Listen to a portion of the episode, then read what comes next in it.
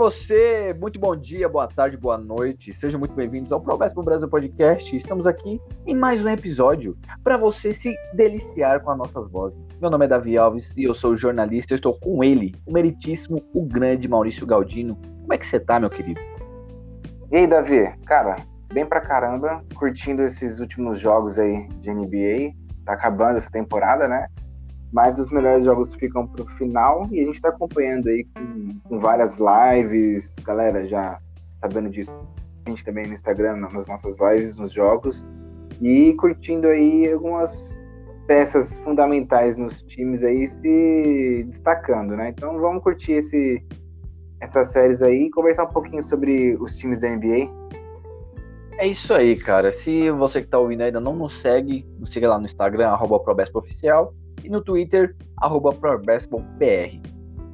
Hoje, exclusivamente hoje, a gente vai falar dos times ideais que a NBA soltou essa semana, né? Que são os quintetos titulares do primeiro time, segundo e terceiro. E aí tivemos algumas polemiquinhas, como sempre que a NBA gosta de colocar polêmica pra gente falar, que é, bom, tá meio que que dividido a questão dos times, a questão das polêmicas, e é isso que a gente vai falar hoje. É, a gente vai gravar um podcast na segunda para falar das finais de conferência, porque lá a gente já vai saber praticamente como é que vão estar os times, como é que vão estar as finais. Então, é isso. E indo de encontro já com o primeiro time, cara, a gente tem Stephen Curry, Luka Doncic, Nikola Jokic, Kawhi Leonard e Giannis Antetokounmpo. Cara, qual que são as suas indagações sobre esse time? Se você tem alguma mudança a fazer, quem você acha que poderia estar nesse time e não esteve, quem você acha que não merece estar nesse time, caso você ache isso. Quais são as suas análises sobre esse quinteto titular, cara? Que é, na temporada, o melhor time da NBA. Olha, é o que a gente tem off, e eu acho que a gente precisa de ter isso em mente para definir quem que tem que participar ou não, né? Vamos lá, nós não estamos falando dos cinco melhores jogadores da temporada, né? Acho que cabe ver isso quando você pensa em MVP. Aqui nós estamos falando do primeiro time da temporada. Você falou, o time ideal da temporada. Então a gente tem que ter aí dois armadores, dois alas e um pivô. Então não tem como fugir disso, né? Então quando você tem um time formado por Luca, Curry, Jokic, Yannis e Kawhi Leonard, para mim, em temporada regular, temporada regular, e isso não significa que o cara é ruim no bom, tá? Mas para mim, na temporada regular, pensando no time, hum, o único cara que poderia aí ter mais discussão no primeiro time seria talvez o Leonard, máximo, pelas quantidades, pela quantidade de jogos. O Brown também teve um período de contusão. Outro cara também que se pode contestar aí nesse segundo time então, é, sobraria talvez o Julius Randle ali para ter uma, uma, uma, vaguinha no primeiro time, ou o próprio Paul George ou o Jimmy Butler, porque os dois estão no terceiro time. Não consigo ver nenhum deles pegando o lugar, lugar do Kawhi. Mas é, a gente tem a impressão de que teve outros jogadores que jogaram mais bola, mas não estão na mesma posição, então não teriam como estar no primeiro time. Logo, concordo com esse primeiro time aqui, não vejo alguém que foi tão diferente, não, viu? É, poderia talvez discutir aqui uh, o Luca pelo Lillard, mas a gente tem também a questão de, de é, talvez posição do time, né? Então talvez isso pode, possa influenciar.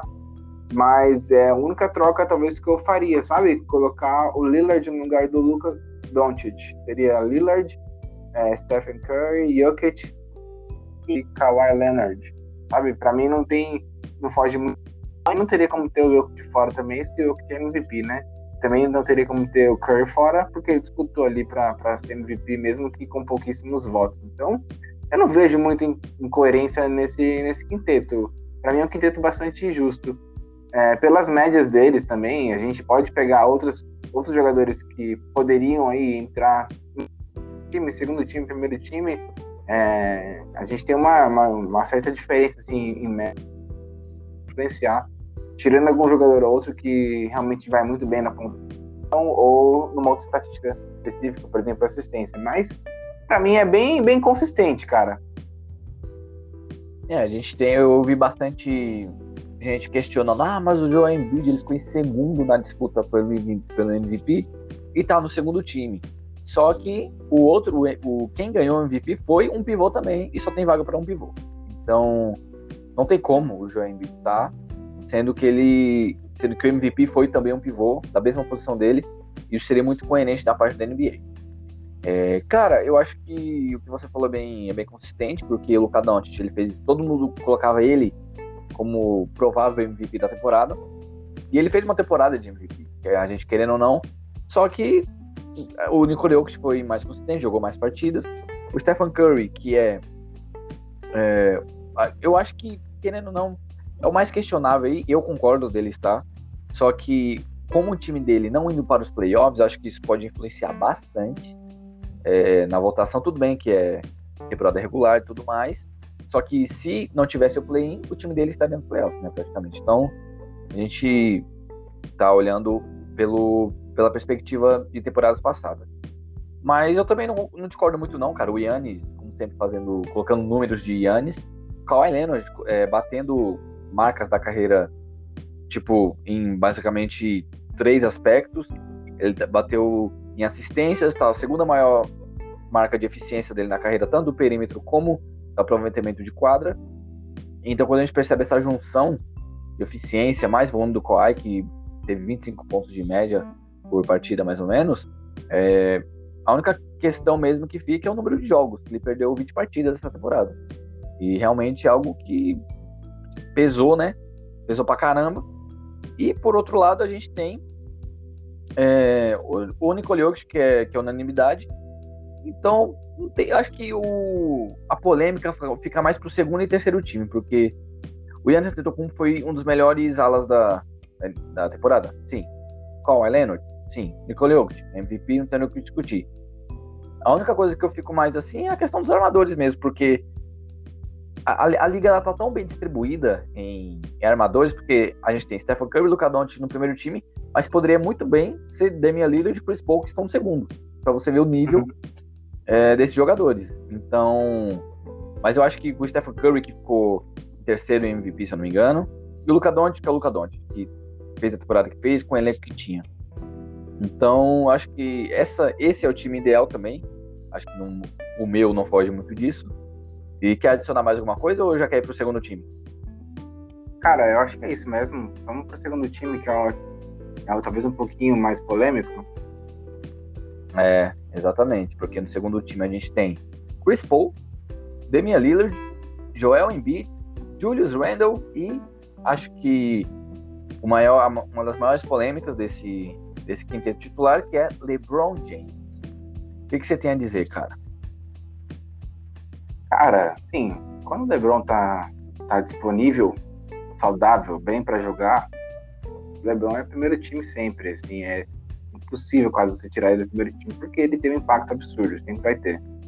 Mas realmente, ele ficou muito tempo fora, muito tempo sem jogar, né? Então, assim, acho que esse é um, é um dos argumentos que a galera tem, tem, tem dado para poder não ter o LeBron no segundo time. E não, não tem nada a ver com o LeBron ser bom jogador, ser bom ainda hoje com a cidade e nessa temporada. Não é essa é a questão. A questão é realmente de pensar em quais são os critérios utilizados para poder você colocar um jogador nesse tipo de, de estatística, né? De posição, né?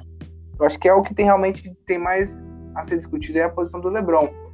Mas assim, é, eu não sei também até onde os jogadores se importam tanto com isso, sabe? Eu sei que também é, é, é bacana para contrato, né? Que eles precisam de tá em posições boas. É, mas assim, tira, o cara como o LeBron, não sei até onde para isso que é tão importante, né? Mas o restante do, do pessoal é, faz muito sentido. Chris Paul teve uma ascensão assim, muito interessante na, na, no final da temporada. Ele foi realmente. Ele mostrou que parecia, parecia como se ele tivesse propositalmente. É lógico que não é, né? Mas é como se propositalmente ele estivesse se aquecendo já para os playoffs, sabe? Foi um início mais tranquilo e no final da temporada ele foi pegando fogo e continuou na temporada é, pós-temporada. Você vê que é uma coisa bem interessante. O Lillard sempre também tem um desempenho muito absurdo, então ele tá aí por merecimento. A gente tem o Embiid, logicamente, que disputou com o Jokic MVP com em segundo, então tem, teria que ver ele no segundo time. E também, por mais que o Julius Randle realmente tenha tido uma temporada sensacional, é, também se discute né, um pouco sobre ele, mas porque talvez não tenha tanto nome, tanto peso, então causa um pouco de, de é, surpresa ter ele no segundo time, né? Tendo o Paul George e o próprio Butler, que talvez não merecesse no terceiro time, né? Mas assim, complicado de você olhar isso aqui é que realmente não são coisas absurdas, né? Não são decisões tão ruins. É que quando a gente olha também para quem não foi, a gente fica com um pouco de dúvida, mas não me parece não merecido esses esses quatro aqui tirando o LeBron, entendeu? É, eu acho que o Joel Embiid, que foi segundo na briga pelo MVP, Damian Lillard e Chris Paul, eles estão indo por, por, por, merecimento, a gente não tem o que tirar deles, o Chris Paul, a gente já sabe a temporada que fez o que ele fez pelo Phoenix Suns, Damian Lillard é simplesmente o Damian Lillard, que colocou 28.8 pontos na temporada, arremessando 39% do perímetro de aproveitamento e 45% da quadra inteira, e no, quase 93% da linha de lance livre. Então, é o que o Lillard faz. Então, não tem como a gente pensar no Damian Lillard não colocar ele nesse time. O Chris Paul, que eu falei, a gente já viu, o Joel Embiid também. O Julius Randle, pelo prêmio que ele ganhou de MIP, acho que faz muito sentido também, porque quando a gente olha, por exemplo, a posição dele, a gente teria que colocar ele ou no lugar de Giannis Antetokounmpo, se fosse colocar no primeiro time, ou no lugar de Kawhi Leonard. Aí eu acho que não dá, entendeu? Então, uhum. lugar perfeito para ele, evoluiu, fez a temporada da carreira, e é isso. Cara, e agora LeBron James? Aí que o negócio fica um pouquinho mais embaixo. Porque, cara, ele jogou 45 jogos. 45 jogos. É bem pouco? É muito pouco. É, eu não concordo com ele também no, no segundo time. Acho que dava para ele ir para o terceiro. Eu aceitaria ele ir para o terceiro. Também não concordando, mas aceitaria. Acharia plausível, porque em um certo momento ele ficou na briga pelo MVP e pelo jogador defensivo da temporada antes de machucar. Então, vale essa ressalva. E teve uma, um recorte ali de tempo que ele ficou com 41% de aproveitamento na linha de 3. Então, o James realmente ele teve uma boa temporada né, estatisticamente antes, antes de se machucar. Só que disponibilidade é uma qualidade. A gente não pode é, simplesmente apagar isso. E pro lugar dele, cara, a gente tem, para mim, né, no caso, um nome que simplesmente ninguém ligou, que foi o do Jason Tatum. Ele jogou 64 partidas, ou seja, ele perdeu 8 partidas a temporada inteira, 26 pontos por partida, mais de uma roubada de bola por jogo, 7 rebotes, mais de 4 assistências por jogo, 38% de aproveitamento na, na linha de 3 pontos e 46% do, de aproveitamento na quadra inteira. Então, quando a gente olha esses números, mais o Boston Celtics, é, é, ele sendo All-Star, claro, mas o Boston Celtics ficando em sétimo na conferência, foi uma posição, com a mesma posição do Lakers na, na Conferência Oeste, eu não vejo o porquê o Jason Tatum não foi, a não ser o nome do LeBron James. Então, a gente aceita isso. Eu fico um pouquinho bravo, mas tudo bem. Porque esses jogadores, eles ganham bônus, cara. Você sabia, né? Que eles ganham bônus toda vez que eles são selecionados pro, pros quintetos ideais, né? É verdade, você tinha me falado isso, por isso que eu, que eu lembrei da questão contratual, de que às vezes eles recebem bônus, tem uma chance de um contrato maior, etc. Exatamente. E acho que a, única mudança que eu faria era essa. Porque se o LeBron James está no segundo time, faz mais sentido o Jason Tatum estar. E acho que essa é. é a minha única contestação. Você tem alguma outra? É, assim, realmente, é que conta muito, né? Querendo ou não, conta muito a posição do time, né? Para você pensar aí numa disputa de. Não, numa posição aí de, dos times do, do ano, né? Porque, por exemplo, falando de. Meu, se a gente pensar em números, não só em números, tá? Mas em impacto também em quadra, será que talvez não daria para pensar no. Talvez até no Zion, no segundo time? Acima daria do Paul George e do Butler? Eu tô, eu tô com as médias dele aqui. Ó, são 27 pontos por jogo, 7.2 de rebote e 3.7 de assistência. assim, é, um, é uma estatística bem interessante, assim, sabe? É, é uma estatística bem, bem bacana de que teve uma temporada muito interessante. O Brandon Ingram, pontos por jogo, 23.8, assistência 4.9, rebote 4.9. Temporada ruim, mas já é uma temporada abaixo do, do, do, do Jason Tatum. Mas a gente tem o Zion Williamson com só assistência abaixo do, do, do, do Ingram. Agora, pontuação. Desculpa, só tem é, pontuação e. Só ponto acima. O rebote do Jason Tatum tem 0,2 acima do, do Zion.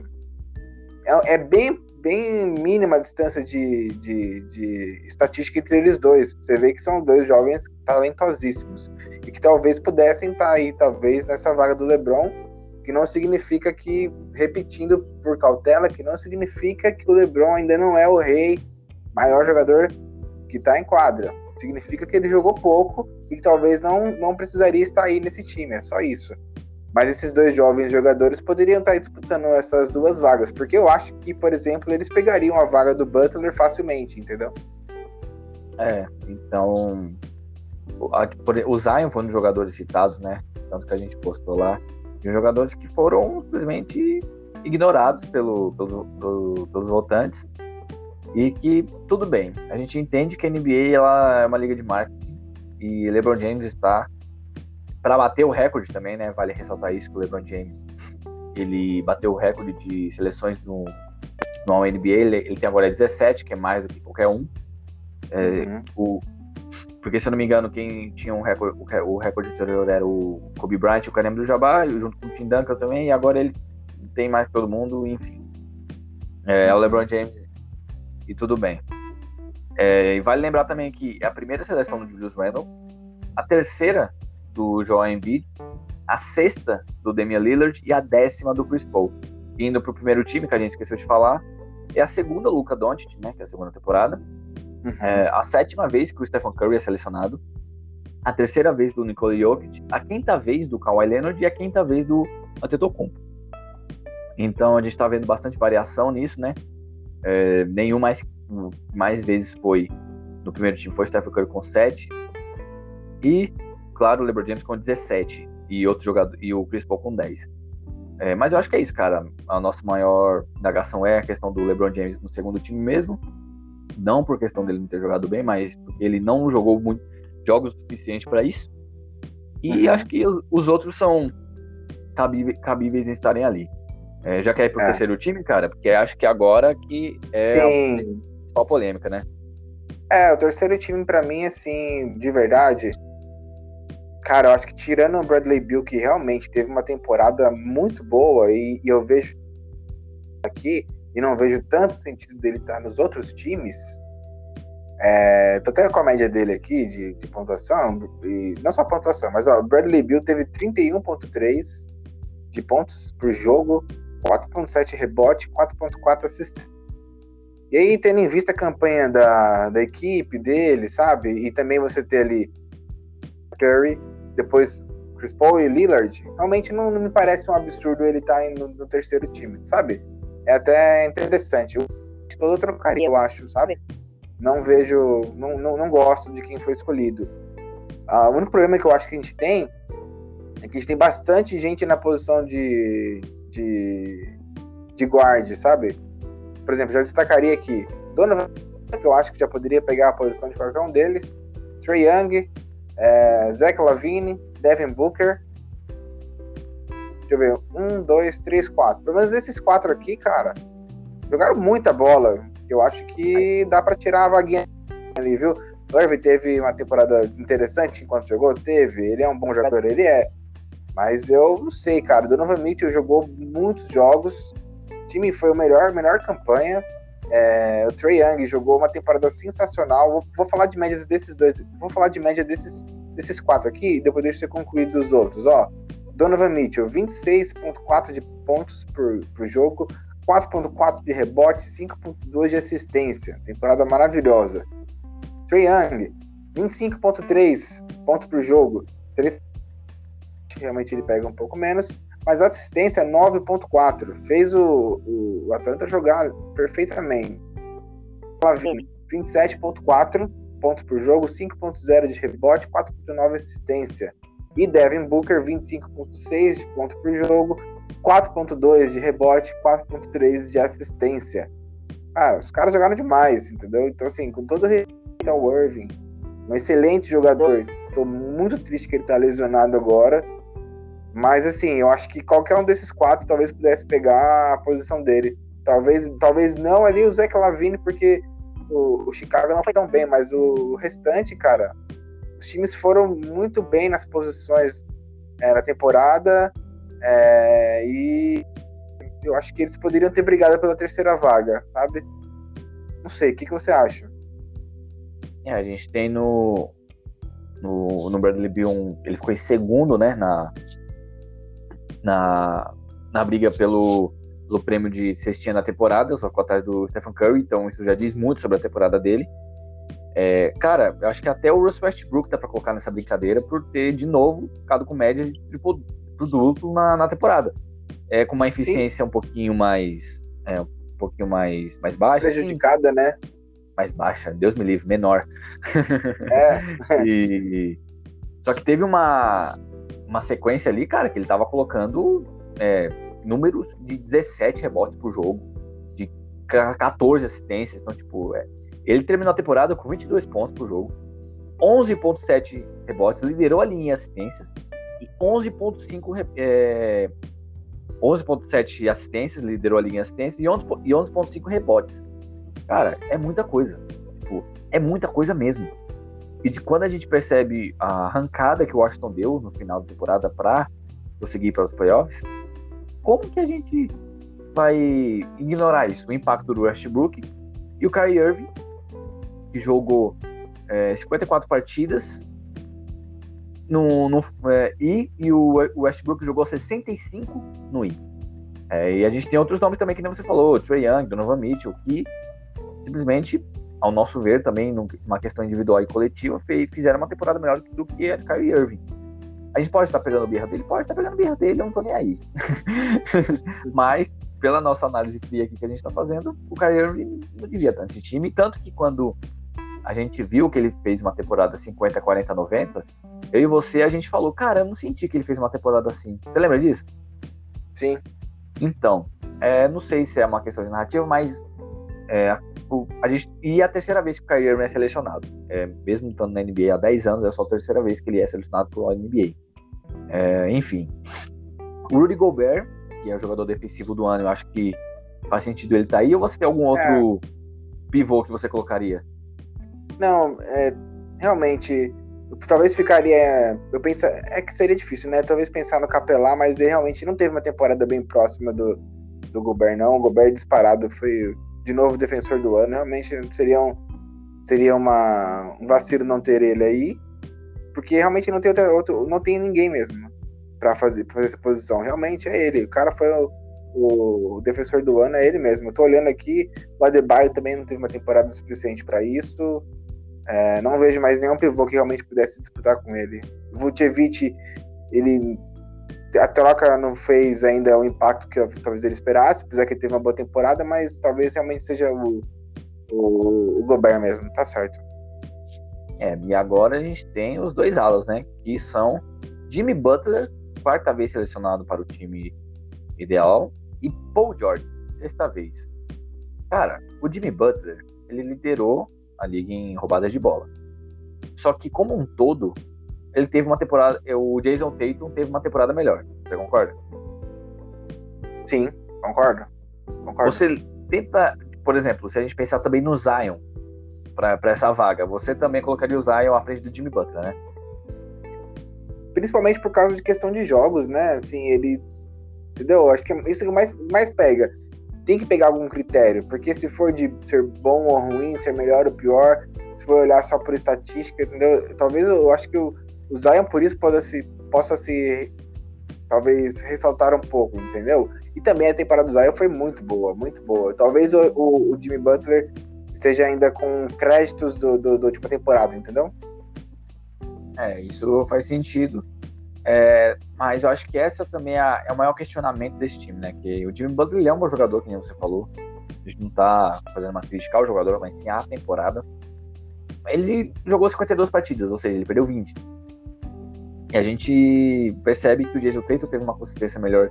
Foi mais importante para o time do que o Jimmy Butler foi para o Miami Heat. Sim. Então, Sim. Isso, isso tem que contar muito. Então, Jimmy- tudo bem o Jimmy Butler tá aí, a gente entende, mas realmente esses nomes terem ficado fora é algo que não sei se vai, se vai acontecer na temporada que vem, porque essa temporada foi uma temporada muito atípica por questão das lesões e tudo mais, e realmente deturpa um pouco é, a temporada de todo jogador. E o Paul George, que foi o outro ala que foi escolhido, ele teve 23 pontos de média, 5.2 assistências, 6.6 rebotes e chutou 41% da linha de 3 pontos, cara. Você concorda com ele aí? Você acha que tinha que ser Zion e Jason Tatum? Ou o Paul George realmente mereceu essa vaga no terceiro time aí? Cara, eu realmente é, a questão do, da- do posicionamento da equipe do, do Paul George, eu acho que influenciou muito, sabe? O Clippers está numa posição boa, acho que é algo que fez bastante impacto nessa decisão. Eu não consigo, de verdade, se o Pelicans talvez tivesse ido para playoff, até direto, sabe? Eu não duvido o Zion estar num desses times, entendeu? Não, em De detalhe, o Clippers foi time realmente. dois jogadores, né? Oi? Não entendi. O Clippers foi o único time que teve dois jogadores nos três times. Exato, exato.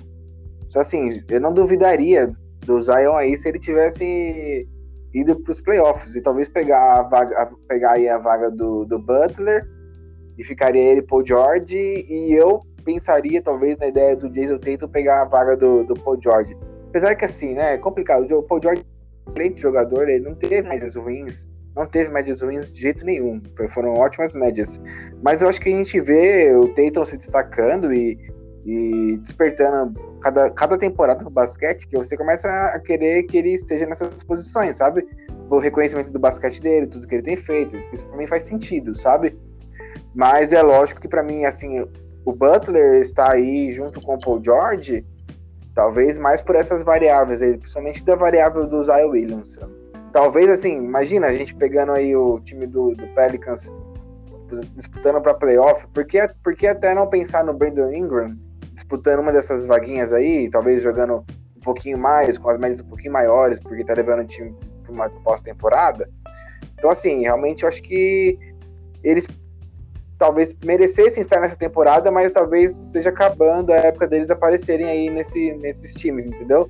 Talvez, talvez realmente desse para mantê-los aí durante essa temporada, mas eu não sei se na próxima nós veremos, entendeu? Porque esses dois jogadores, no mínimo, esses dois últimos que a gente tá falando, Zion e Tatum, cara, eles vão aparecer no próximo ano. Imagino que sim. Imagino os dois no playoff do ano que vem e os dois nos times do, da NBA. Acho muito difícil isso não acontecer, entendeu?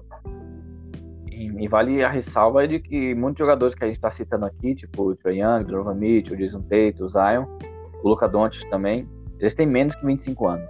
Então, a gente vai ter bastante temporada aí para para ver qual que vai ser a longevidade deles e analisar as seleções. É, e se você vê. é, Pode falar, pode tipo falar. assim, você vê que é meio que uma, uma troca de safra, né? Ó, se eu pegar aqui, ó, tirando o Luca Doncic, que realmente o Luca Doncic, não, não vou nem falar pelo fato dele já jogar na Euroleague lá, já ser MVP, não vou nem falar disso porque eu vou pegar da NBA pra frente, tá? É, se eu não estiver interpretando errado aqui o site aqui, ele tá na terceira temporada dele. Então ele é um cara que realmente é uma, é uma coisa bem nova mesmo é, na NBA. Mas aí, tirando isso, você tem no primeiro time Stephen Curry, que tá na décima segunda, porque eu acho que ele tem 11 anos de experiência. Se eu estiver falando errado, tô falando um a mais só, tá? Tem o o Yannis, ah, acho que na oitava temporada dele, pelo que eu entendi. É, quem mais que tá no primeiro time aqui? Deixa eu ver. Kawhi o o Jokic, isso, o Kawhi eu tenho aqui ele também. O Kawhi tá na décima e o Jokic eu não tenho, mas não é muito velho também não. Só que aí a, a gente tá pensando em caras que foram deixados de lado, tirando a- o segundo time. Cara, a gente tá falando de Brandon Ingram, tá no quinto ano só. Zion Williamson no segundo ano. Jason Tatum no quarto ano. Kev- Devin Booker no sexto ano. Lavine, acho que no sétimo, é o mais velho deles. O Trae Young no terceiro. e o Donovan Mitchell no quarto. Cara, realmente, os caras estão pedindo passagem, Davi. Eles estão pedindo passagem. Os caras, eles querem participar dessa, dessa, desses, desses times porque eles são eles são tanto presente como o futuro da NBA. A gente pode falar presente porque tá o Mitchell e o Trey Young e provavelmente indo para uma final de NBA. Devin Booker também. Então, assim, os caras são presentes também. Então, eles estão querendo, estão pedindo passagem, Davi. Estão pedindo passagem, cara. E é isso. A gente tá vendo uma troca de gerações aí já. Tudo bem que o Kevin Durant meteu 49 pontos esses dias e colocou o Yannis no bolso, mas a gente tá vendo sim uma troca de gerações tanto que o Nicole Jokic foi o primeiro pivô a ser MVP desde o Shaq, há 20 anos, há 21 anos atrás. Então, isso diz muito. Isso diz muito. Então, é, a, a, gente está aqui para testemunhar, né? Então, vamos ver o que, que a, a temporada tem para nos integrar, in, entregar até o final e acompanhar, né? Uhum.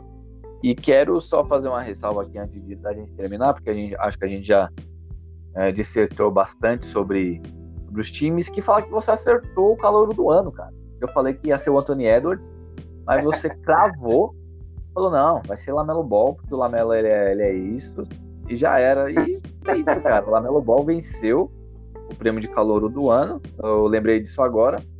Uhum. E o que você tem a dizer sobre a temporada do, do Lamelo, cara? 15,7 pontos por jogo, 6 é, rebotes e 6 assistências por jogo, cara. É, esse moleque, ele, ele, é um baita jogador mesmo. E a gente tá, tá pensando aí que ele. A gente, tá, a gente pode pensar no. Já falou isso outras vezes, eu concordo. A gente pode pensar nele como um Diesel Kid 2.0, vai, pelas características. E foi um cara muito, muito impactante na liga. Tanto que a gente tá comparando alguém a ele. É um cara que tem bastante impacto agora depois de jogar, até pra questão de coaching. Você vê que o cara realmente até quiseram ele aí, se não me engano, pro Portland, não foi? Então é um cara que é requisitado porque tem QI. O cara sabe pensar o basquete. O cara sabe ver o jogo. E é isso que a gente vê no Lamelo. De verdade, se ele conseguir ter a cabeça no lugar, é, treinar para melhorar o que tem que melhorar de fundamento, sabe? É, esse moleque tem tudo para poder estar com pessoas, com jogadores que podem dominar a liga, velho. De verdade, mano, de verdade. Ele é um cara muito bom e no time certo, talvez seja o Charlotte, não sei, mas no time certo, com jogadores que, o, que ele possa complementar e que o complementem, cara, é um cara que eu acho que com o time certo dá para disputar título, de verdade, de verdade. Assim como, o Anthony, assim como o Anthony Edwards, num time bom, maduro e aprimorando o que ele tem, porque o teto, o teto de produção desses caras a gente não sabe, porque os caras têm o que, 19 anos, entendeu? Então, assim, também é um cara que eu acho que pode disputar por título também. Eu acho que o Lamelo, cara, ele vai ser um jogador que vai criar tendências na NBA, sabe? Porque com pouca idade ele já é tão influente assim. É, cara, eu, pelos próximos pelos cinco anos, assim, né? Que ele vai ter 26, 24 ali, mais ou menos. Cara, daqui a cinco anos ele vai ter 24. Olha que absurdo. Sim. É, então, cara, teto de produção dele só vai aumentar e, de verdade, ele pode ser o melhor passador da NBA. Eu, eu realmente acredito nisso. Acho que ele já uhum. mostrou que, que tem talento para isso. E quando a gente vê que a NBA está se tornando uma liga de armadores que mais arremessam é, do que passam a bola, do que pensam nessa, nessa questão de construção de jogada, e o Lamelo já se mostrou um cara que pensa em passar primeiro do que chutar. Eu acho que isso pode fazer muito sucesso para ele, cara, e eu só tenho elogios para. Claro, é, o defeito da defesa, que ele tem que melhorar um pouco. Isso é questão que ele vai melhorando, criando o corpo com o tempo e vai tomando decisões melhores. Mas com 19 anos já tá tomando decisões tão inteligentes dentro de quadra, eu imagino que ele pode fazer mais para frente. E eu acho que é isso, cara. Você quer adicionar mais alguma coisa? Não, quero só agradecer a galera aí que participou das nossas lives recentemente. É, a gente tendo o retorno de vocês, vendo que vocês participam, curtem, a gente se anima para fazer mais e a gente quer compartilhar com vocês aí o nosso amor pelo basquete. Então sigam a gente no Instagram e acompanhem nossas lives e dá retorno pra gente na, na DM pra gente saber se que conteúdo mais vocês querem e a gente tá disposto aí a passar. Acho que é isso, Davi. Tô muito pedindo para você agora. É isso aí. Muito obrigado mais uma vez por ter escutado até o fim. Se você ainda não nos segue, como o Maurício disse, arroba ProBespoOficial e no Twitter, arroba ProBespoBR. Muito obrigado por tudo. Que você possa ter um ótimo dia, uma ótima noite, uma ótima tarde, não sei que hora você está escutando isso. Use máscara, passe álcool em gel. Todo mundo vai passar por isso, então possamos ser fortes. E vamos acompanhar juntos aí a final da temporada da NBA. Muito obrigado por tudo e tchau.